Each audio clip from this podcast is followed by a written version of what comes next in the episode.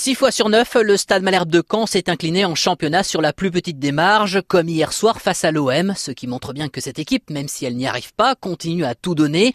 L'intensité dans les duels était là, les intentions également. Seulement, le réalisme offensif faisait lui défaut, et ça aussi c'est récurrent. Enzo Crivelli a trop poussé son ballon pour aller défier Steve Mandanda, le gardien phocéen. Malik Chokunte n'a pas pu ajuster justement ce même gardien en première période, et Paul Bass n'a pas cadré sa tête non plus quand un seul tir cadré de l'OM, pourtant bien pâle hier soir, a suffi pour faire la différence.